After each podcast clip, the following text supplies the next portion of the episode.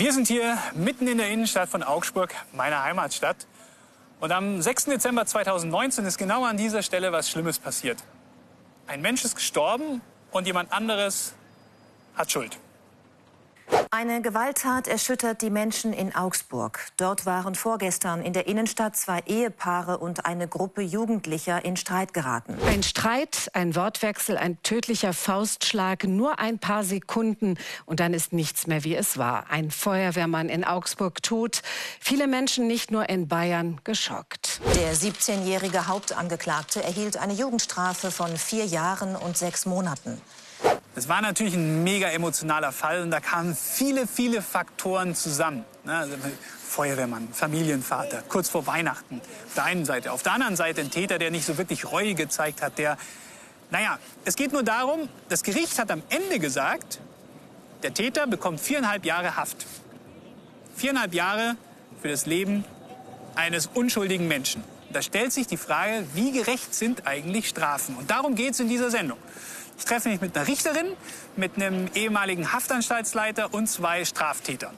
Und vielleicht denkt ihr am Ende der Sendung ganz anders über diesen Fall hier aus Augsburg. Ich möchte jetzt erst mal wissen, ob ihr gute Richter wärt. Da habe ich mir was einfallen lassen. Und es heißt ja im Namen des Volkes. Deswegen wollen wir mal schauen, ob denn das Volk auch ein guter Richter oder eine gute Richterin wäre. Wir haben drei Fälle im Gepäck und wollen wissen, wie würden die Menschen urteilen. Der erste Fall ist eine 16-jährige Cloud Make-up in einem Drogeriemarkt. Zehn Sozialstunden. Okay, Ja, Sozialstunden finde ich gut, vielleicht sogar 20. Einfach Taschengeld. Okay. Ein Monat Taschengeld weg. Ermahnung, das reicht.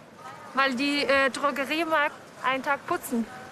oh, das ist kreativ, gut. Ja, Sozialdienst. ich bräuchte Sie kurz als Richter. Okay. Ein 32-Jähriger fährt nachts über eine Ampel, die rot ist, und erwischt eine Frau, die stirbt danach.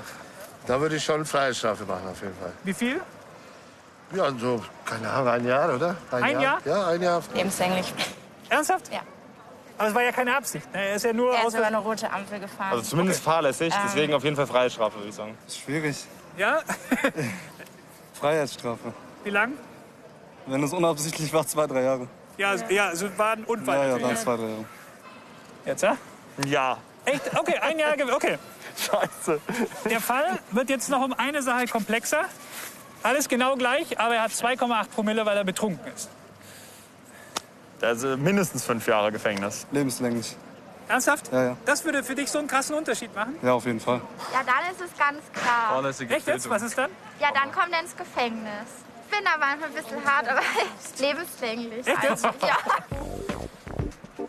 Soweit von der Straße ab ins Studio. Die gleichen drei Fälle haben wir euch online abstimmen lassen. Auf Instagram 250 haben mitgemacht und das sind die Ergebnisse. Erster Fall, eine 16-jährige Cloud Make-up aus einem Drogeriemarkt. 18 Prozent haben gesagt, Freispruch. 80 Prozent haben gesagt, naja, eine Geldstrafe wäre ja ganz gut. Und 2 Prozent haben sogar eine Haftstrafe gefordert. Wir wollten einfach erstes Gefühl, was soll passieren. Das ist das Ergebnis. Kommen wir zu Fall 2. Ein 32-Jähriger fährt nachts mit seinem Auto, fährt über eine rote Ampel und überfährt dabei eine Frau. Sie stirbt. Online wurde so abgestimmt. 2% haben gesagt Freispruch, 14% haben gesagt, eine Geldstrafe wäre angemessen und also fast alle 84% haben gesagt, eine Haftstrafe wäre hier angemessen. Und für Fall 3 verändern wir nur eine Sache. Diesmal ist der 32-Jährige nachts betrunken mit 2,8 Promille. Das ist echt viel. Und da wollten wir wissen, wie entscheidet ihr?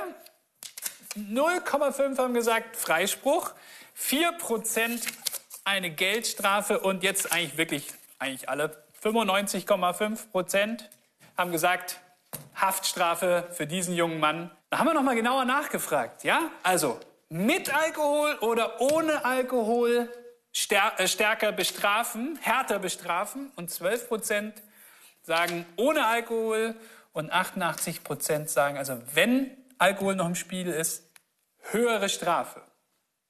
Also das waren eure Entscheidungen online, das war ein Bauchgefühl. Ja, aber wie es wirklich entschieden worden wäre in Deutschland, da gibt's ja schwarz auf weiß Gesetze. Und da fragen wir gleich eine Richterin, wie dieser Fall entschieden worden wäre und was der Unterschied ist. Vorher gehen wir noch einen kleinen Schritt zurück und stellen uns mal die Frage, warum brauchen wir überhaupt Strafen?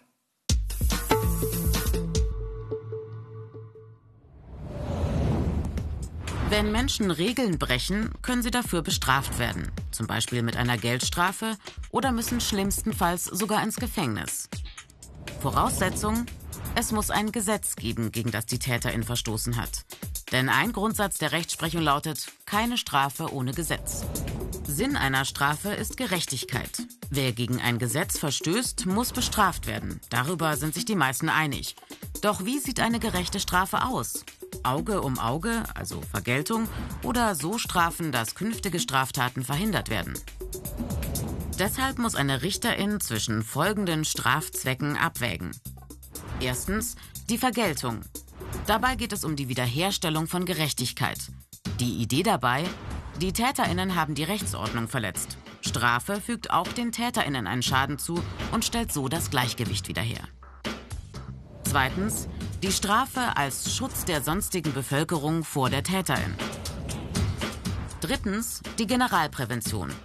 Mögliche Täterinnen sollen abgeschreckt werden. Die Generalprävention richtet sich also wie eine Warnung an alle Bürgerinnen. Der positive Aspekt, auch das Rechtsbewusstsein der Allgemeinheit, das durch einen Gesetzesverstoß gestört wurde, wird wiederhergestellt. Viertens die Spezialprävention. Täterinnen sollen abgeschreckt werden, erneut gegen Gesetze zu verstoßen. Sie sollen zum Besseren verändert und resozialisiert werden, also in die Gesellschaft wieder eingegliedert. Die Resozialisierung von Straftäterinnen ist das wichtigste Ziel des heutigen Strafvollzuges. Bei der Urteilsfindung versucht das Gericht, diese verschiedenen Strafzwecke gegeneinander abzuwägen.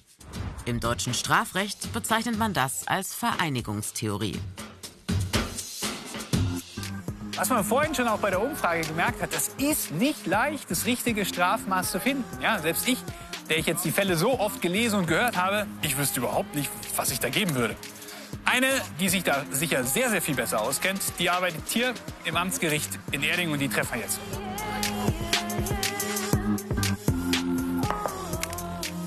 Ah. Hallo Frau Kaps, grüß Sie. Hallo, grüß Sie Gott. Schön, dass Sie da sind. ja, total. Äh, wie macht man das? So. Ah. So machen wir das. Ich habe viele Fragen mit dabei.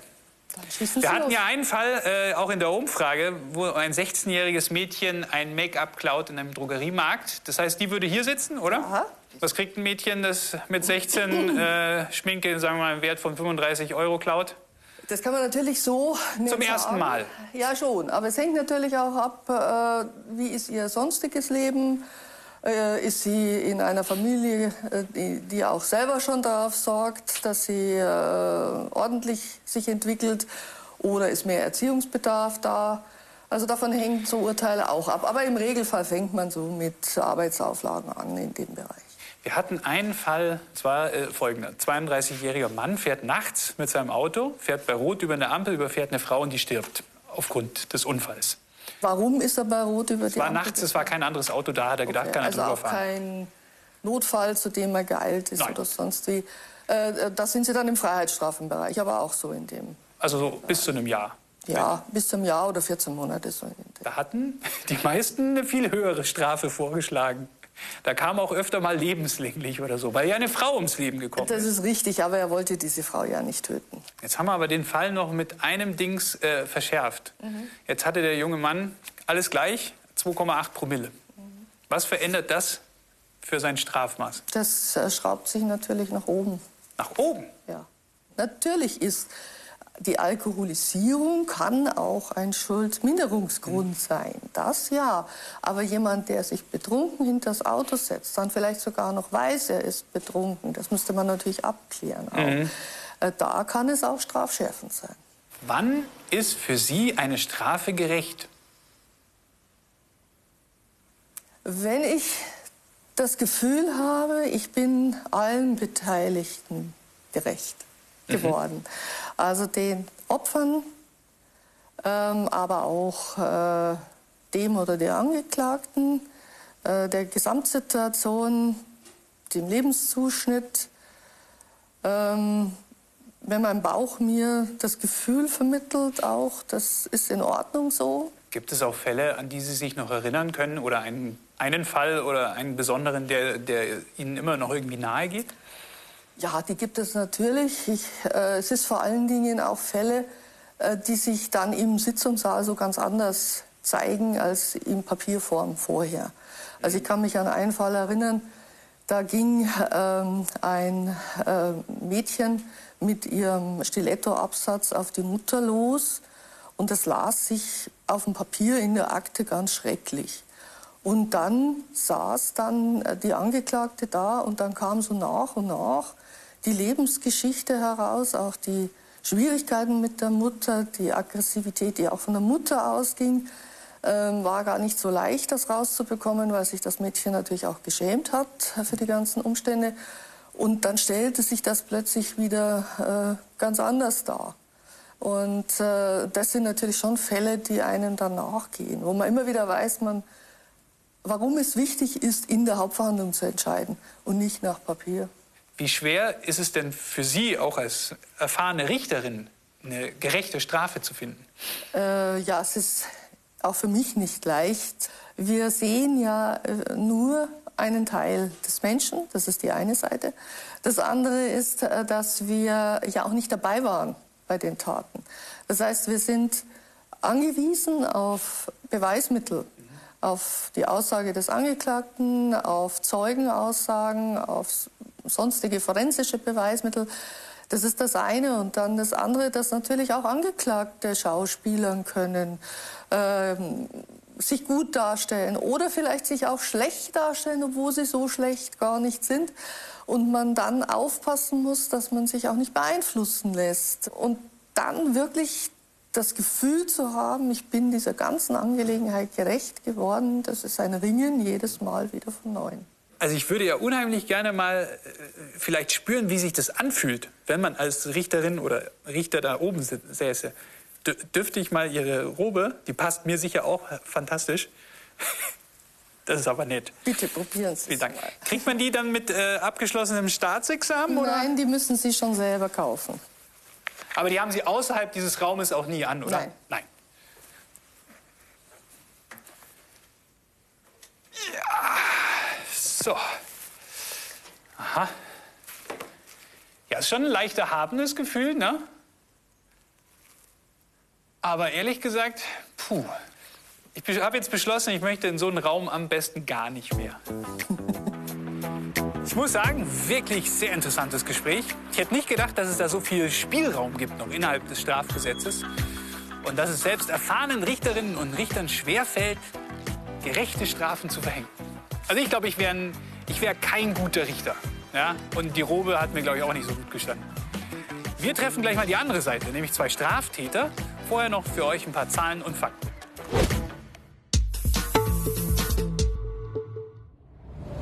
2019 wurden in Deutschland ca. 729.000 Personen rechtskräftig verurteilt. Am häufigsten waren Eigentums- und Vermögensdelikte, 40 Prozent. An zweiter Stelle Verkehrsdelikte, mehr als 20 Prozent. Die häufigsten Strafen waren Geldstrafen, ca. 78 Prozent. Von den ca. 729.000 Verurteilten bekamen rund 102.500 Personen eine Freiheitsstrafe oder Strafarrest. Über 59.000 Jugendliche im Alter von 14 bis 18 Jahren und Heranwachsende zwischen 18 und 21 Jahren wurden nach Jugendstrafrecht verurteilt. Circa 9.200 von ihnen bekamen eine Jugendstrafe. Das ist eine Haftstrafe, die härteste im Jugendstrafrecht. Häufigste Strafe für junge Menschen sogenannte Zuchtmittel, zum Beispiel Verwarnungen oder Jugendarrest, 42.000. Erziehungsmaßregeln gab es für rund 7.900, also zum Beispiel Arbeit ableisten, betreutes Wohnen, Täter-Opfer-Ausgleich.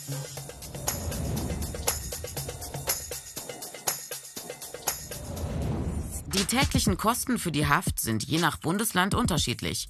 In Baden-Württemberg zum Beispiel lagen sie 2018 bei gut 120 Euro pro inhaftierter Person. Auch deshalb sind Haftstrafen umstritten, vor allem bei kleinen Delikten. Schwarzfahrer zum Beispiel landen manchmal im Knast. wenn sie wiederholt erwischt werden, kein Geld haben und auch keine Ersatzleistung durch Arbeit erbringen können, weil sie zum Beispiel schwere psychische Probleme haben oder drogensüchtig sind. Laut Berechnung einer ARD-Redaktion von 2018 entstehen durch diese sogenannten Ersatzfreiheitsstrafen bundesweit Kosten von über 200 Millionen Euro pro Jahr. Eine Untersuchung hat ergeben, in Deutschland wird ein Drittel aller Verurteilten innerhalb von drei Jahren erneut straffällig. Nach zwölf Jahren etwa die Hälfte. Meistens sind es dann allerdings eher kleinere Delikte.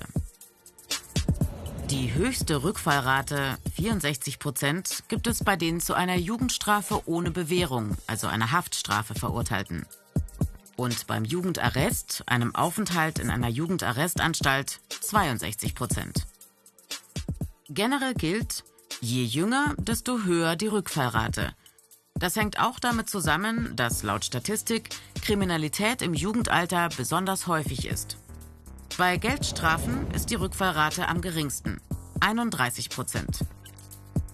Fachleute weisen darauf hin, dass bei kleineren Delikten meistens die Sozialprognose sowieso günstiger ist. Die Wahrscheinlichkeit für eine kriminelle Karriere und Rückfälle ist also von vornherein geringer.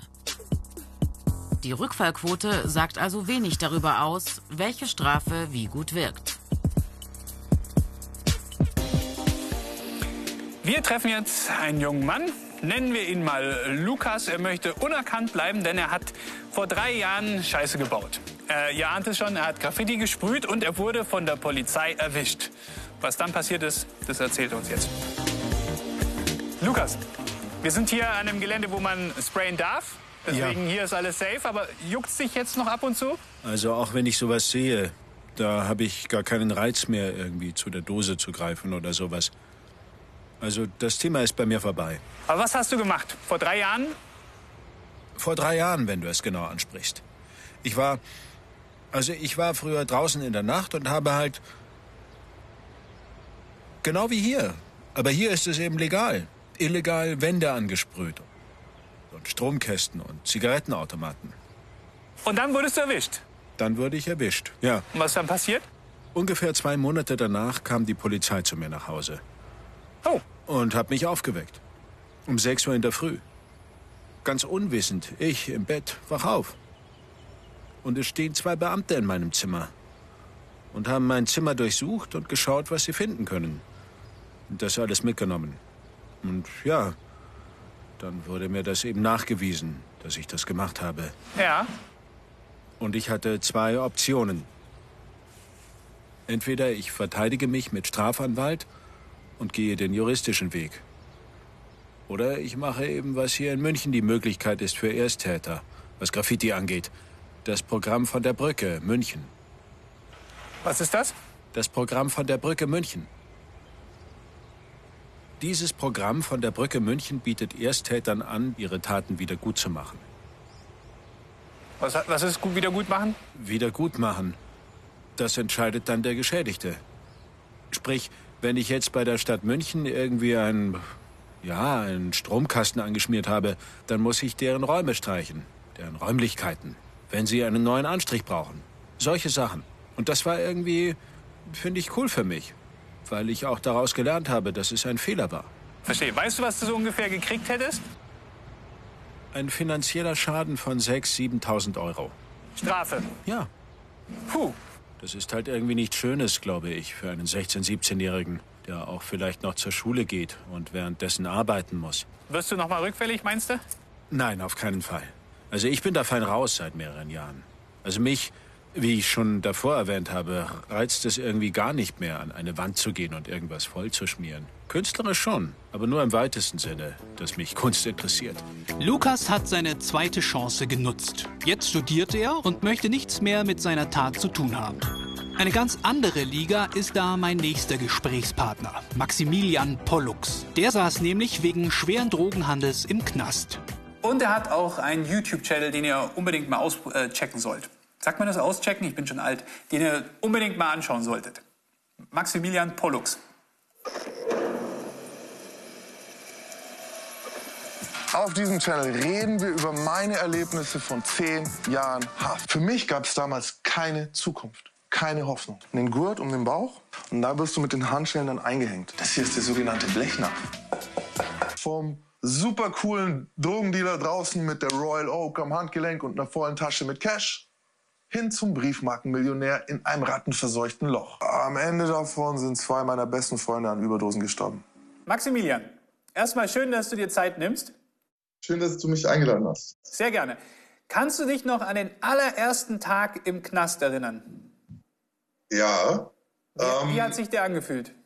Haft war eine seltsame Mischung zwischen Erleichterung und Verzweiflung.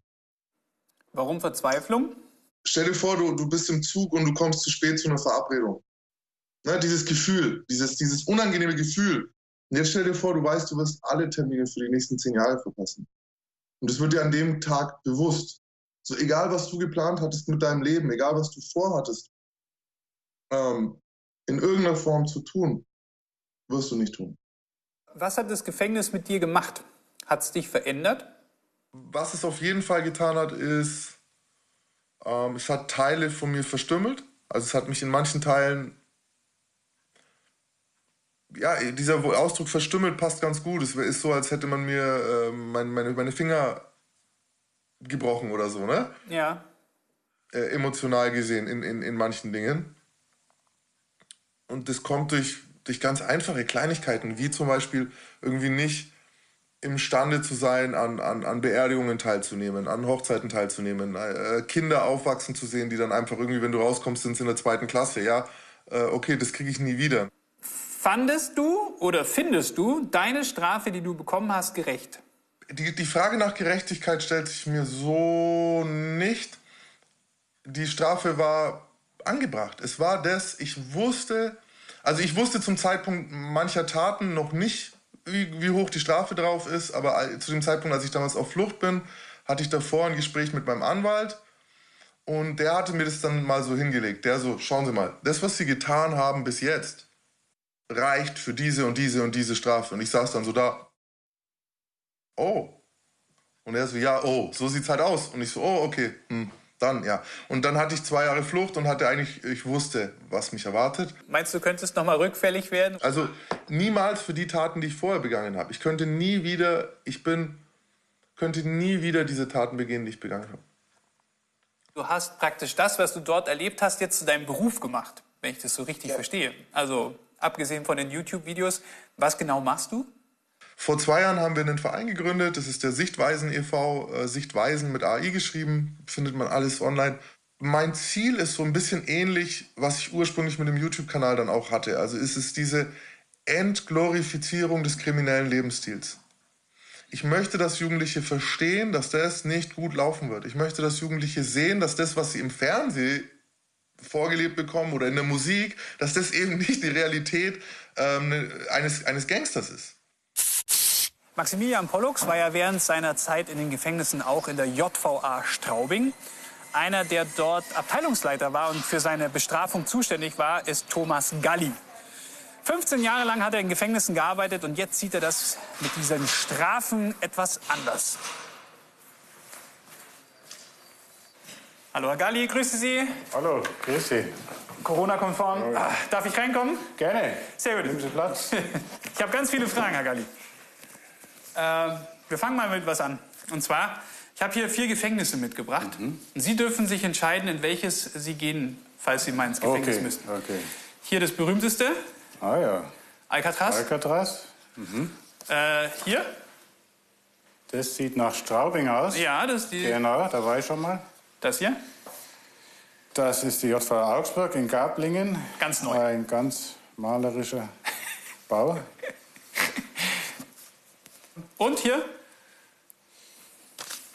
Könnte Norwegen sein, oder? Die äh, Gefängnisinsel. Eine Was Gefängnisinsel, genau. genau. Und wo würden Sie hin, wenn Sie müssten? Eindeutig Norwegen, die Gefängnisinsel. Das ist ein interessantes Ding, ne? Ja, sieht eben nicht aus wie ein Gefängnis, sondern sieht menschlich und äh, irgendwo ansprechend aus. Das stimmt, aber das ist natürlich die Frage, ne, wenn man jetzt sagt, das hier, wenn man ins Gefängnis muss Mhm. als Strafe und man landet dann hier, ist es überhaupt noch eine Strafe dann? Weil das schaut ja fast ein bisschen nach Urlaub aus. Sieht ein bisschen aus wie Urlaub. Man muss sich eben die grundsätzliche Frage stellen, was wir mit Strafe äh, erreichen wollen. Und wenn wir wollen, dass es Menschen äh, vor allem wollen, dass es Menschen schlecht geht, dass sie leiden, dann wäre das wahrscheinlich der falsche Ort. Und dann sind sie wahrscheinlich hier zum Beispiel besser untergebracht. Ja, aber ich sehe schon so ein bisschen, Sie haben gleich mal eine Frage aufgeworfen. Was wollen wir mit einer Strafe eigentlich bewirken? Mhm. Sie selber waren ja Leiter auch von zwei äh, Vollzugsanstalten. Äh, das heißt, Sie kennen sich mit dem System fantastisch aus und sagen, das System ist so nicht optimal. Mhm. Warum? Also der Gedanke, Menschen zur Strafe äh, einzusperren und auch noch in geschlossene Anstalten mit Hunderten von anderen Straftätern einzusperren, der macht, äh, ergibt keinen Sinn. Man erreicht damit unterm Strich zumindest nichts Positives. Man erreicht, dass äh, die Mehrheit der Inhaftierten äh, noch weiter sozusagen an den Rand der Gesellschaft äh, kommen oder gedrängt werden und dann so gesehen dann auch die Wahrscheinlichkeit letztlich größer wird, dass sie wieder straffällig werden. Kostet unglaublich viel Geld. Die Opfer von Straftaten, die haben davon oft auch nichts. Also mhm. gerade Opfer von Vermögensdelikten, das weiß man eindeutig aus der Forschung, die wollen, dass äh, der Vermögensschaden wieder gut gemacht wird, möglichst, mhm. den sie erlitten haben. Äh, und die haben auch nichts, wenn jetzt derjenige, der sie betrogen hat, ein Jahr oder zwei Jahre äh, in Haft kommt. Wie könnte sich das verändern, dass man jetzt Strafe gerechter macht im Endeffekt für alle Beteiligten? Wie kann ich es schaffen, dass, dass wir möglichst dauerhaft und langfristig die Rückfallwahrscheinlichkeit reduzieren? Mhm. Und das sind eben realitätsnähere Arten der, des Strafvollzuges äh, sinnvoll. Also zum Beispiel wäre denkbar, es gibt auch schon erste Ansätze von, äh, nennt man Vollzug in freien Formen. Das sind so ja, Art Wohngruppenprojekte, mhm. weg von diesen geschlossenen äh, Anstalten hin zu äh, ambulanteren, realitätsnäheren Arten der Unterbringung. Also da eine stärkere Differenzierung, dass wir uns wirklich schauen, was wäre sinnvoll, um den Täter zu resozialisieren, was wünscht sich welche Bedürfnisse hat das konkret betroffene Opfer mhm. und welche Maßnahmen können wir ergreifen, um die Sicherheit der Allgemeinheit möglichst langfristig zu schützen. Jetzt ist es eher ein symbolischer Schutz. Wenn jemand ein Jahr, zwei Jahre weggesperrt wird, dann ist die Allgemeinheit so lange natürlich sicher vor Straftaten. Das leuchtet ein. Bloß wenn der danach eine höhere Wahrscheinlichkeit hat,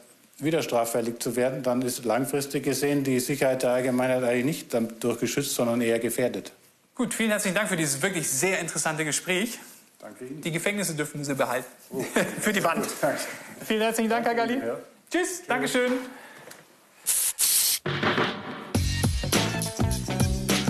Also, am Ende der Sendung kann man sagen, es ist kompliziert. Es ist nicht so einfach. Es fällt allen Beteiligten schwer, eine gerechte Strafe zu finden. Und eine Frage, die ist mir so hängen geblieben. Ne? Was will man denn überhaupt mit dieser Strafe bezwecken? Und an der müssen wir, glaube ich, für die Zukunft ein bisschen noch arbeiten. Am besten bleibt einfach sauber und macht keinen Scheiß.